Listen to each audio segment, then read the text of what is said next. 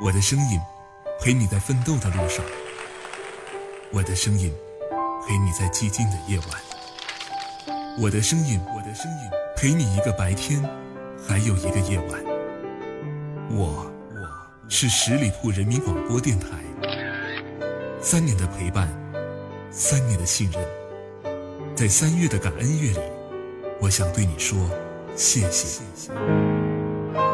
现在搜索关注十里铺人民广播电台公众微信账号，回复关键字“不客气”，就有机会赢得价值千元的感恩大礼包。十里铺人民广播电台，有用，有趣，一路陪伴。十里铺人民广播电台，您身边最贴心的温暖励志伙伴。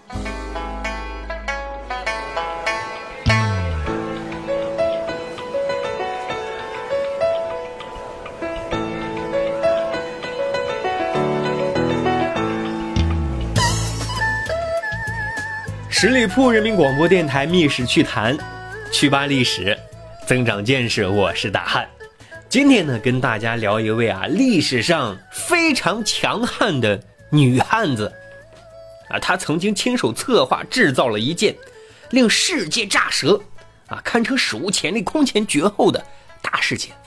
什么事件呢？就是代表咱们中国啊，向全世界各个国家宣战。哦，这么疯狂！他是谁呢？他就是叶赫那拉氏慈禧。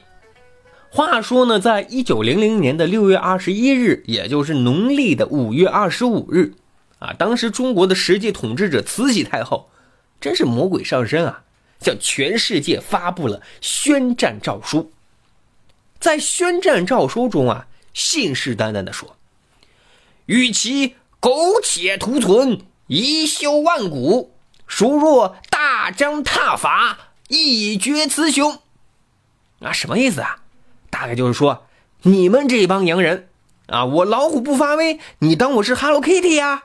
哈，如此气势，完全不是我们心目中那个啊丧权辱国的老佛爷的作风呀。其实这件事啊，也让史学界啊啊匪夷所思。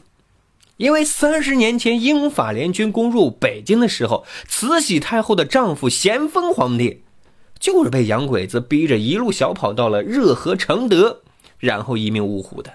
慈禧太后对于这段历史，她是不会忘记的。洋人有多么厉害，她是领略过的，更不会忘记仅仅发生在五年之前的甲午惨败。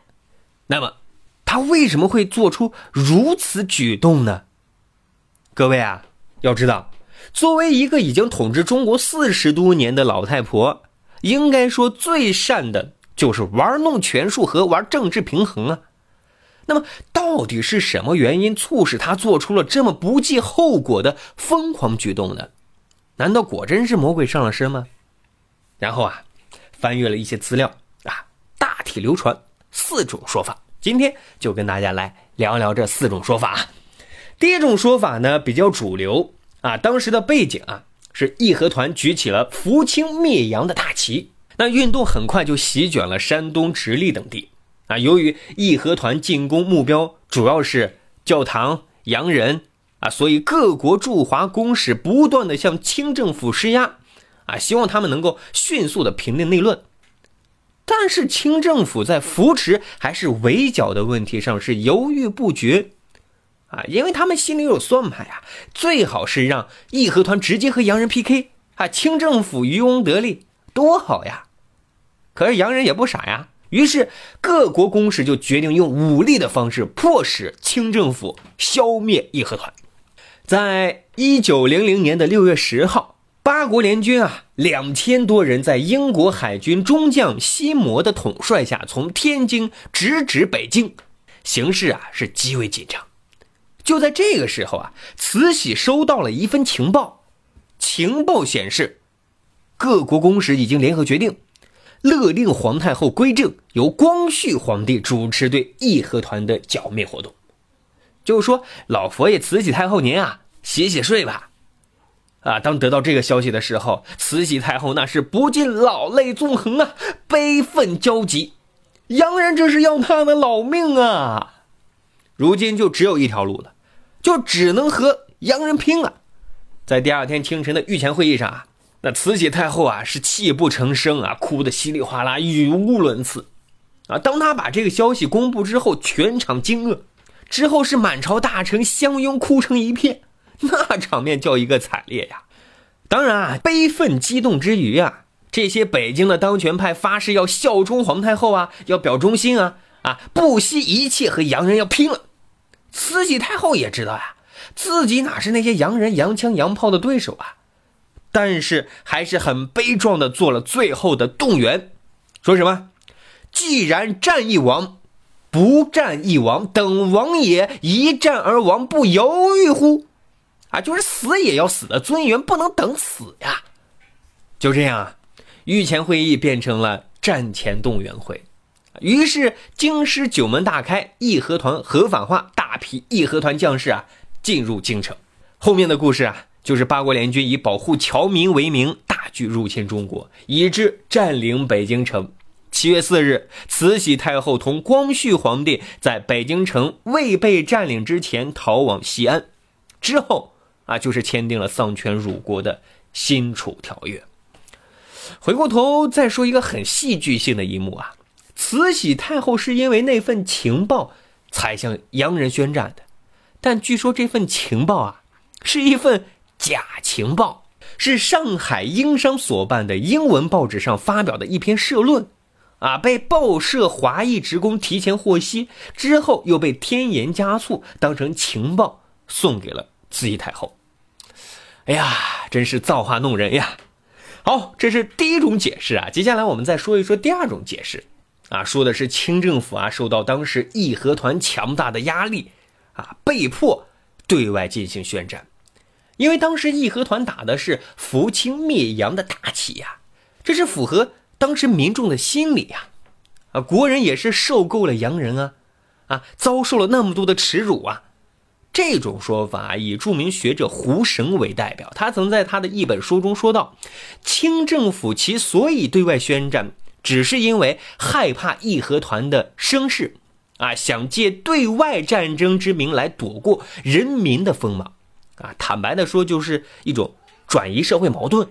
后来呢，胡绳在他的《鸦片战争到五四运动》一文中又说，慈禧太后之所以下的宣战诏书啊，根本上是为了避免义和团的刀锋落到以他为代表的统治权力的头上，并且呢，把义和团推到了同帝国主义侵略军作战的第一线上。啊，双方进行厮杀。一方面，帝国主义列强消灭了义和团，当然，义和团也挫败了帝国主义的企图。因此啊，说这个宣战书是一个彻头彻尾的虚伪宣战书。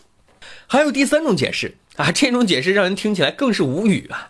说是慈禧是因为听信了他最信任的一名大臣，叫做荣禄，关于天津大沽口战斗的假捷报。而备受鼓舞，信心大增，因而向世界列强宣战。要知道，大沽口啊，是作为天津和北京的重要门户啊，是重要的军事要塞。慈禧在得知洋人强锁大沽炮台的时候啊，并没有立即宣战，而是对前方的情形拭目以待啊，会打成什么样子呢？在六月二十一号的时候，大沽口炮台前线的六百里加急公文到了。描述的是清军在大沽口炮台如何把洋人的军队打得落花流水啊！呵，慈禧啊就被这虚假的胜利是冲昏了头脑，于是当天就发布了宣战诏书。但实际上啊，大沽口炮台已经在当时沦陷了三天了。如果事情果真是这样，那只能让我们啊无语中的无语了。其实还有一种说法。就是说，民间有根据野史啊，认为慈禧太后看到了义和团啊，真的很牛气，士兵啊个个都斗志昂扬啊，情绪高涨啊，再加上那些武武玄玄的阵势啊，就相信义和团啊，果真是那种刀枪不入的鬼话了，真的想依靠义和团去干掉那些洋鬼子。实际上，我们综合的去分析这些原因啊，不难得出一个结论啊，就是说，最初促使慈禧考虑对外抵抗的是西摩尔洋兵。向北京进犯。但是，最后促使慈禧下决心宣战的，则是列强强索和进攻大沽，威胁自己的统治。说白了，就是屁股决定脑袋呀！你在那个位置就得考虑这些问题呀，没辙你就得死磕呀。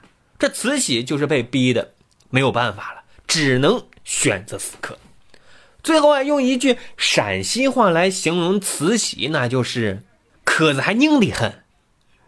好了，感谢大家收听十里铺人民广播电台《密室趣谈》。整个三月份啊，都是我们十里铺电台的感恩月。大家搜索关注十里铺人民广播电台的公众微信号，回复关键字“不客气”，就有机会获取价值千元的感恩大礼包。感谢收听，我们下一期再会。本期节目由十里铺人民广播电台制作播出。了解更多的资讯，请关注十里铺人民广播电台的公众微信和新浪、腾讯的官方微博。感谢收听，我们明天再见。